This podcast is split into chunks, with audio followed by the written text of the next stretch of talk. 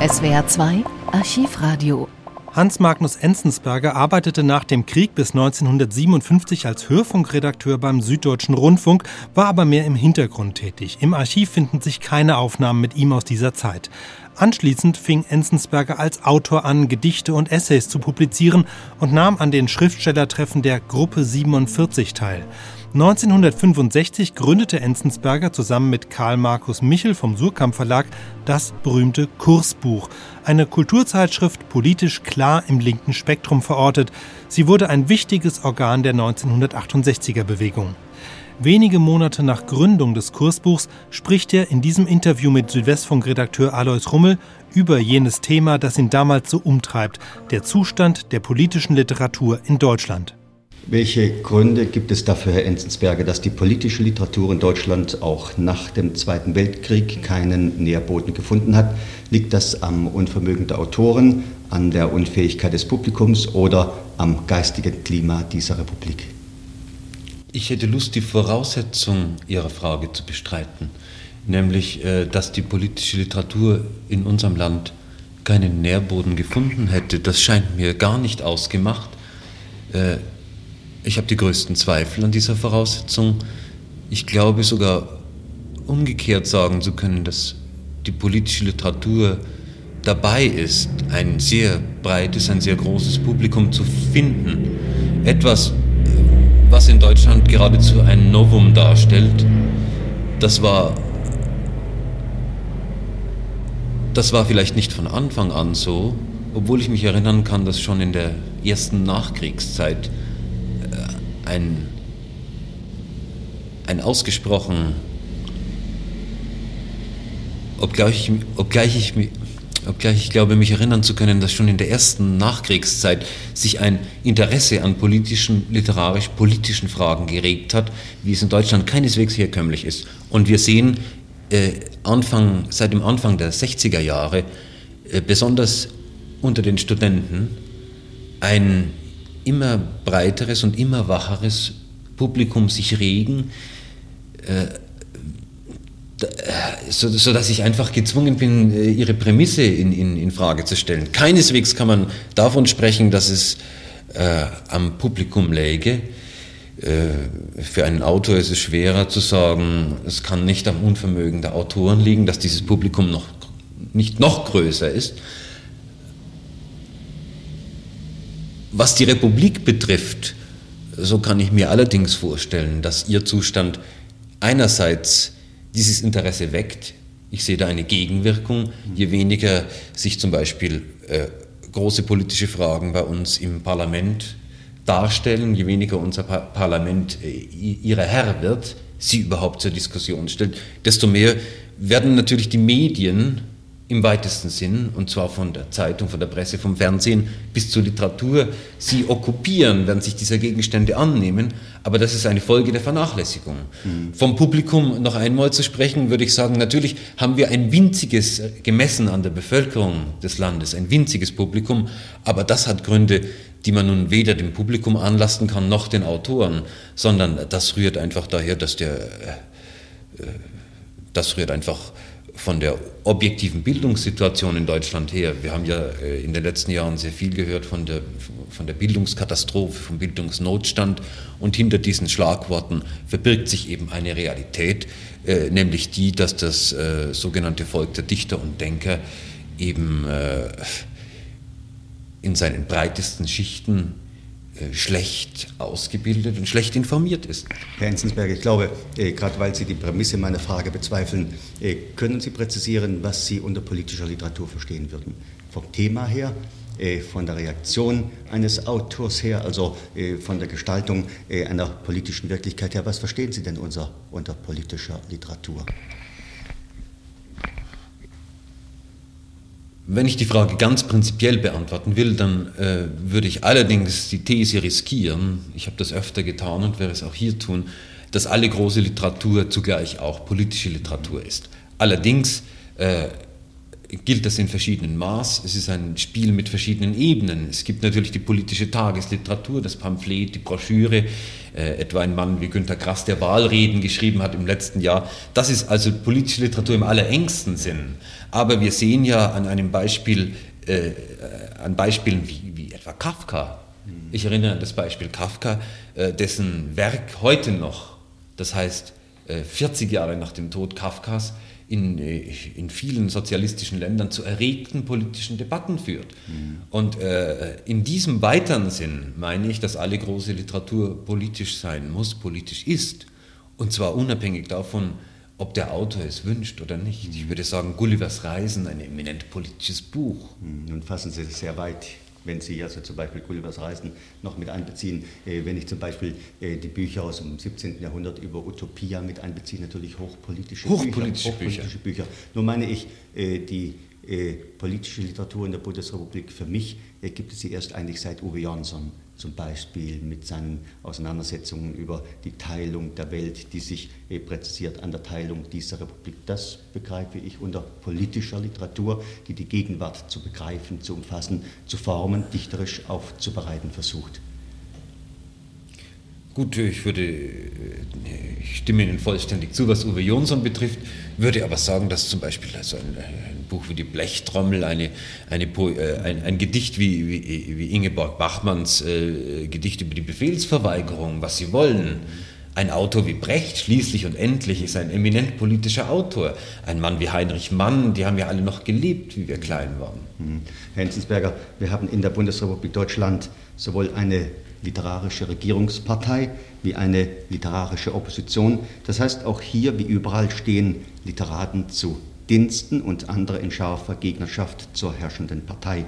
Wo sollte eine moderne, zeitbezogene Literatur ihren politischen Ort haben? Erlauben Sie mir auch hier eine Gegenfrage. Zunächst, gibt es wirklich eine literarische Regierungspartei in Deutschland? Ich habe diesen Begriff einmal aufgebracht.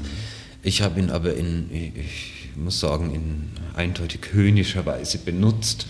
Und was sich. Genau so ist auch gemeint in der Frage. Ja was man so hier nennen könnte in, in der Bundesrepublik, ebenso übrigens wie in der DDR, ist eine außerordentlich schmalbrüstige, eine außerordentlich äh, schwache Literatur. Natürlich gibt es wohl unter allen Bedingungen Leute, unan, ohne Rücksicht darauf, was die, welche Regierung, um welche Regierung es sich handeln mag, die sich, dies in, in die sich diese Regierung zur Verfügung steht, stellt, literarisch. Ihr, ja, ihr zu Diensten steht. Ihr zu Diensten steht, ja. eben. Und äh, das ist nun eine Position, die man wohl äh, kaum mehr anzugreifen braucht heute in, in, in freien Ländern, äh, wäre es eine Banalität zu sagen, dass das nicht die Aufgabe der Literatur sein kann. Äh, auf der anderen Seite äh, scheint mir es scheint mir die Frage auch auf eine, scheint mir die Frage, auf der anderen Seite scheint mir die Frage doch in eine falsche Alternative zu münden, wenn äh, als Gegenposition äh, gesetzt, gesetzt wird, wenn als Gegenposition gesetzt würde, äh, eine Literatur, in, die in scharfer Gegnerschaft zur herrschenden Partei stünde. Denn äh, ich glaube, man kann eine Literatur eben nicht an Parteien ausrichten, und zwar weder für noch gegen Parteien ausrichten. Das ist, wäre ein prinzipieller Nonkonformismus, äh, den ich ganz töricht fände. Denn äh, das Wort Nonkonformismus bedeutet ja äh, jemand, der in jedem Fall, das heißt ganz gleichgültig, was der Fall ist, das Gegenteil mhm. zu sagen wünscht. Und äh, ich würde mich niemals danach richten.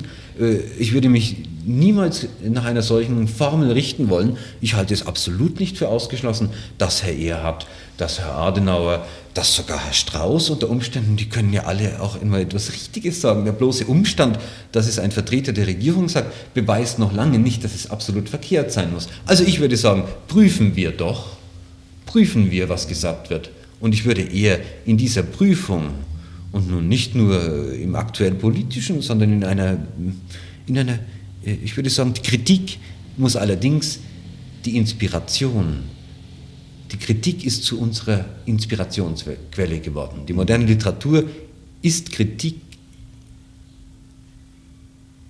Herr Enzensberger. Damit sind wir gleich bei der Frage, die hier zwingend äh, folgen muss, äh, nämlich die Frage nach Ihrer Erfahrung über die Funktion der Literatur in Deutschland. Ja. Wird sie Ihrer Meinung nach genügend ernst genommen? Das heißt, trägt die Stimme der modernen deutschen Schriftsteller dazu bei, um Ordnung zu schaffen, um Maßstäbe zu setzen, um eben neue Maßstäbe zu finden, die gerade diesem Volk verloren gegangen sind? Vielleicht darf ich auch hier die Antwort spalten. Wird die Literatur ernst genug genommen? Ich hasse Meine. Hat sie Auswirkungen, ja. hat sie Ausstrahlung, gibt sie also Maßstäbe? Ja.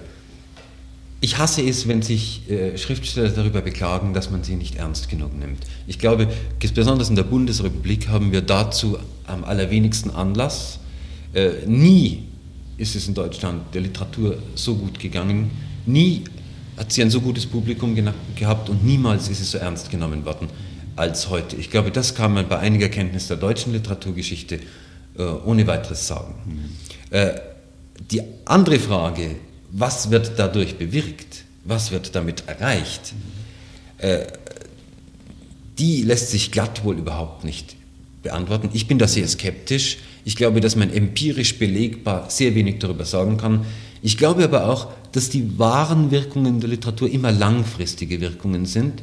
Und das unterscheidet sie eben von, äh, von den Wirkungen der nicht literarischen Politik, nicht? wo sich eine, eine, eine Rede, eine Aktion entweder sofort oder meist dann gar nicht auswirkt, während wir müssen von vornherein mit langfristigen äh, Bewusstseinsprozessen rechnen.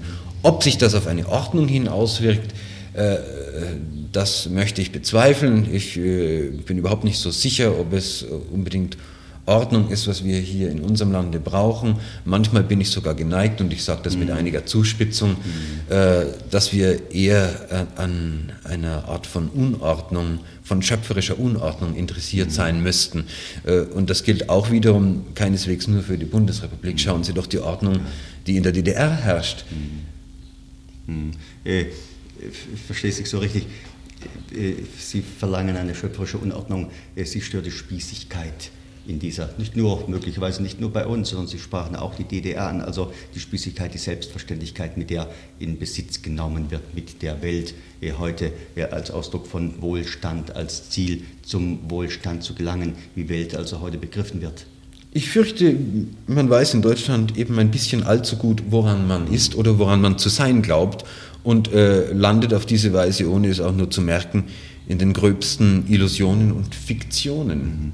Herr Enzensberger, das Ziel Ihrer Arbeit heiße Aufhellung des menschlichen Bewusstseins als eines gesellschaftlichen Produkts. Stimmt das und würden Sie präzisieren, was damit gemeint ist? Das stimmt.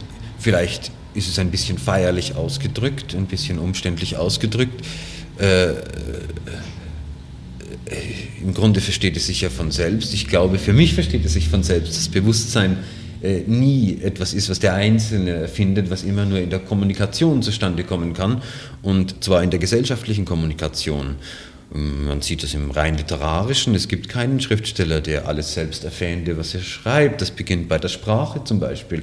Die Sprache, die wir als Schriftsteller brauchen, ist, ist immer schon ein vorgegebenes ein gesellschaftliches Produkt, an dem wir zwar ändern können, auf das wir Einfluss haben, dass wir nicht nur passiv hinnehmen, dass wir auch unsererseits verändern, aber das geht dann eben an die anderen, an alle anderen sozusagen zurück. Mhm. Und äh, genauso verhält es sich äh, mit dem Bewusstsein äh, und äh, was das betrifft, äh, so glaube ich kaum, dass man das Bewusstsein wie eine Torte in Schnitten teilen kann und von literarischem, politischem, wissenschaftlichem Bewusstsein äh, davon zu sprechen, das ist immer nur eine, eine Façon de parler, das ist nur eine, eine Redensart. Im Grunde ist das Bewusstsein, glaube ich, unteilbar und ein Schriftsteller muss also, wenn ich mit meiner These recht habe, äh, eben zugleich auch immer schon politischer Schriftsteller sein, vielleicht heutzutage sogar auch immer schon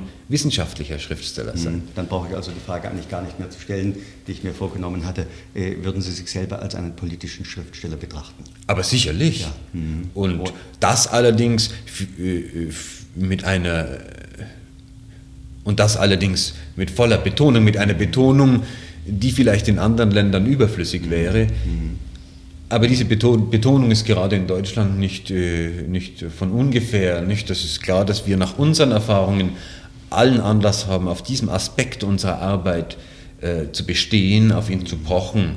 Und ihn ernst zu nehmen auch und darauf zu drängen, dass er ernst genommen wird. Natürlich. Es ist ja in der deutschen Tradition keineswegs äh, immer so gewesen, dass man, äh, dass man dem, äh, dem Autor zugebilligt hätte und dass der Autor es von sich verlangt hätte auch politisch zu denken. Zwar gibt es eine große, äh, oft verdrängte deutsche Tradition, die in der Aufklärung etwa beginnt, die sich dann über, über Heine, das junge Deutschland, äh, fortsetzt bis in die 20er Jahre und bis in die Immigration.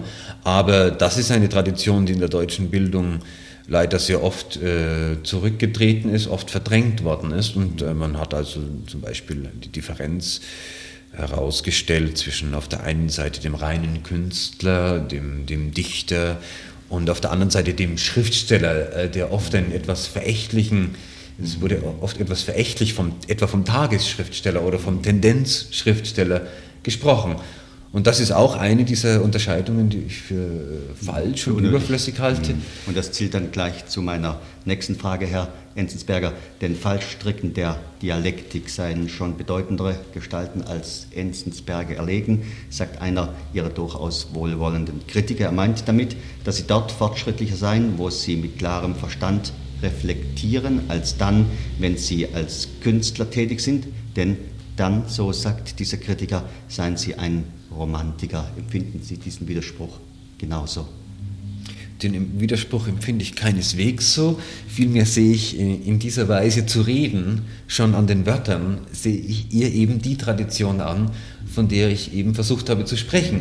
Nun, äh, was mich selbst, meine eigenen Arbeiten betrifft, darüber möchte ich mich gar nicht äußern, aber die Kategorien, in denen äh, hier gedacht wird, auf der einen Seite äh, der, der kalte, der klare Verstand und auf der anderen Seite die romantische Poesie. Ich halte das für ausgesprochenen Unsinn. Ich glaube, dass man ein gutes Gedicht eben nur mit einem klaren Kopf machen kann und äh, dass es diese Art von Romantik überhaupt nicht gibt. Die Romantiker selbst, ich habe einmal über einen unserer Romantiker wissenschaftlich gearbeitet und weiß daher ganz genau, was ich sage, wenn ich, wenn ich, äh, wenn ich behaupte, dass äh, die Romantiker selbst durchaus mit ganz klarem Kunstverstand an ihren Sachen gearbeitet haben, sodass das einfach ein, ein falscher, ein, ein illusionärer Widerspruch ist. Im Übrigen auch das Wort Dialektik scheint mir in diesem Zusammenhang äh, das Wort, das Wort, Dialektik ist im Deutschen ein Fremdwort geblieben, was umso merkwürdiger ist, als es gerade die deutschen äh, Denker waren, die diesen Begriff in die moderne Diskussion gebracht haben. Ich spreche von Hegel und von Marx. Mhm. Und äh, dass die Dialektik äh, ein Instrument ist, das, äh, über das man hauptsächlich stolpern muss, eine Methode. scheint mir nicht ausgemacht. Im Gegenteil, mir scheint die Dialektik eher eine, eine sehr brauchbare und ein sehr nützlicher Leitfaden, ein Leitfaden und nicht ein Fallstrick zu sein. Herr Enzensberger, im 19. Jahrhundert und in der Literaturgeschichte, in der Literaturkritik. Also bei Germanisten äh, spielt die soziale Stellung des Autors, des Schriftstellers, vor allen Dingen des Dichters immer wieder eine Rolle. Welchen Ort hat er? Äh, wo wird er eingefügt? Ist er nur eine schrullige äh, Person, eine, eine farbige Erscheinung, ein exotischer Vogel, äh, wie er im 19. Jahrhundert oft dargestellt wird, als eine Art von Spitzwegfigur, der mit der Realität keine Verbindung hat, hat zur Welt, keine Verbindung hält, ganz bewusst, weil er sie nicht schafft. Äh, wo hat Ihrer Meinung nach heute der moderne Schriftsteller seinen sozialen, seinen soziologischen Ort? Ich würde sagen, da ist eine exakt, beinahe exakte Umkehrung eingetreten seit dem 19. Jahrhundert. Äh, weit davon entfernt, die Rolle von Bohemiens etwa zu spielen. Äh, sind wir Schriftsteller heute in Deutschland eher in der entgegengesetzten Gefahr. Es gibt ja das Wort äh, freier Schriftsteller. Mhm. Äh, wenn ich von meinem Finanzamt etwa gefragt werde, was mein Beruf ist, dann muss ich da hinschreiben, freier Schriftsteller. Nun, äh, frei ist man in der Tat insofern, als man äh, unter unseren Bedingungen im Augenblick jedenfalls in Deutschland sagen kann, was man will. Das ist äh, ganz unbestreitbar.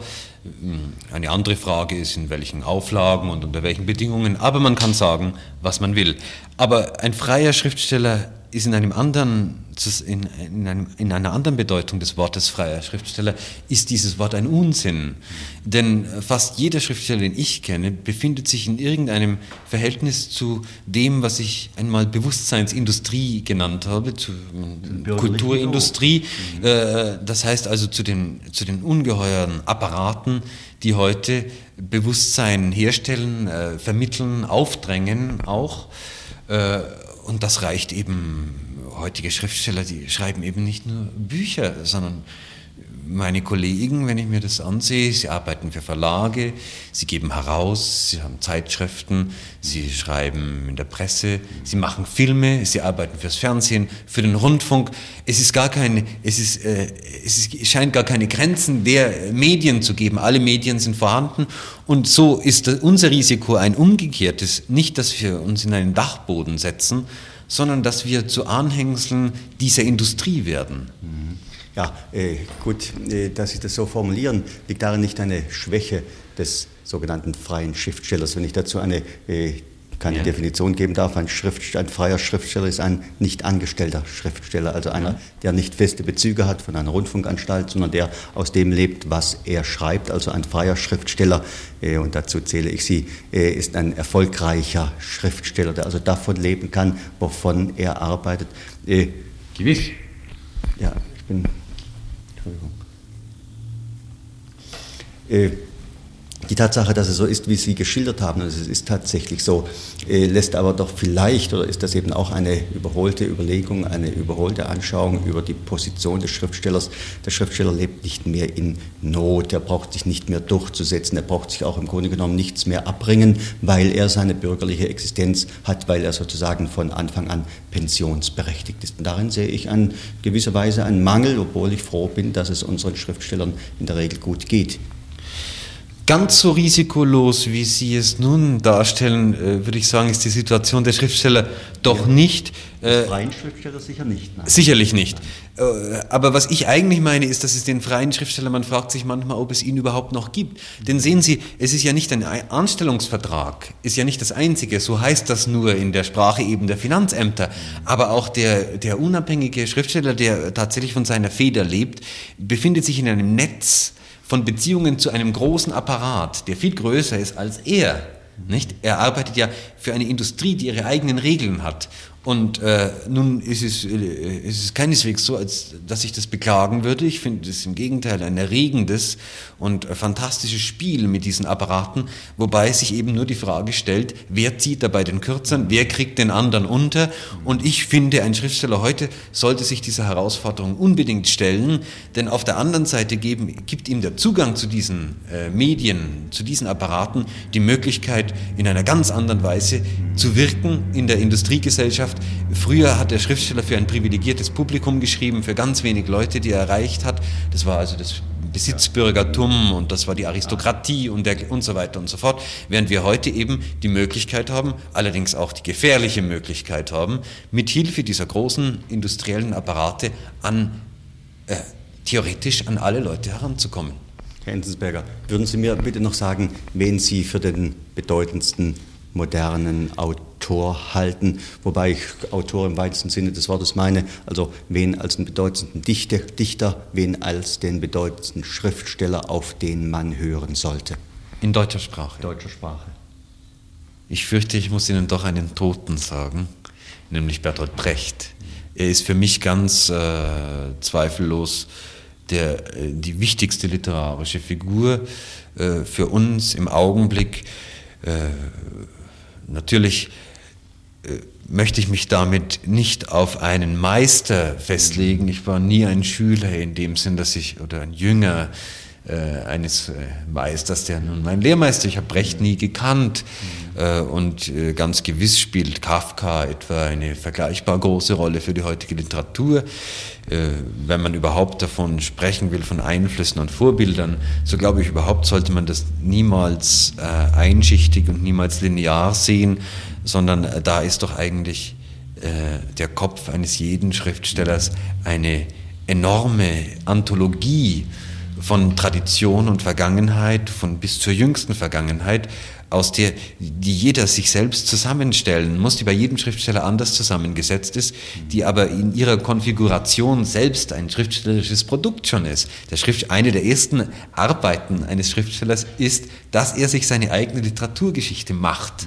Die stellt er selbst her. Es ist keineswegs die akademische Literaturgeschichte, sondern eine, die er selbst durch Raten, durch Spüren, durch seine Antennen sich verschafft und mit der er dann auch arbeitet. In diesem Punkt muss man dann auch wuchern. Dann will ich Sie so fragen, Herr Enzensberger, äh, wessen geistiger Zögling sind Sie?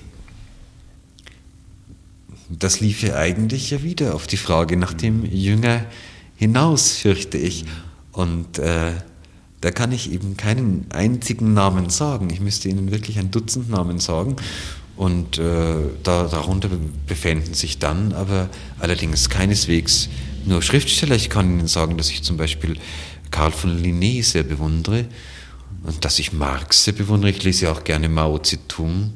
Sie sehen, äh, ich glaube eben äh, nicht, dass auch das literarische Bewusstsein kann sich nicht nur äh, von, von Schriftstellern nähern. Es braucht, es braucht also ich weiß nicht, auf die Gefahr hin, äh, äh, prätentiös zu scheinen, äh, muss ich Ihnen da wirklich antworten von der Bibel und von Heraklit. Geht das tatsächlich bis in unsere Tage, wo man dann eben äh, Oppenheimer liest und Mao Zedong liest und die, Sprache, die moderne Linguistik liest. Ich weiß nicht, das alles ist ganz unentbehrlich. Äh, ich selbst arbeite eigentlich wie ein Walfisch. Ich arbeite wie ein Walfisch, ich lese ungeheuer viel. Und äh, der Walfisch hat ja ein merkwürdiges Gebiss, der hat eine Reihe von, äh, wie ein Kamm sieht das aus. Und da lässt er das Meerwasser in großen Mengen hereinströmen. Und zwischen, in diesem Kamm sammelt sich dann das an, wovon der Walfisch lebt. In diesem Sinn möchte ich die Frage beantworten, die Sie mir gestellt haben. Gut, ich bedanke mich. Unsere Hörer können sich sicher ganz präzise vorstellen nach dieser Antwort, vor allen Dingen nach dieser letzten Antwort, die sehr schön ist und sicher auch ihre Art zu schreiben, ihre Art Welt aufzunehmen und sich beeinflussen zu lassen, richtig charakterisiert. Vielen Dank. SWR 2 Archivradio. Viele weitere historische Tonaufnahmen gibt es, thematisch sortiert, unter archivradio.de.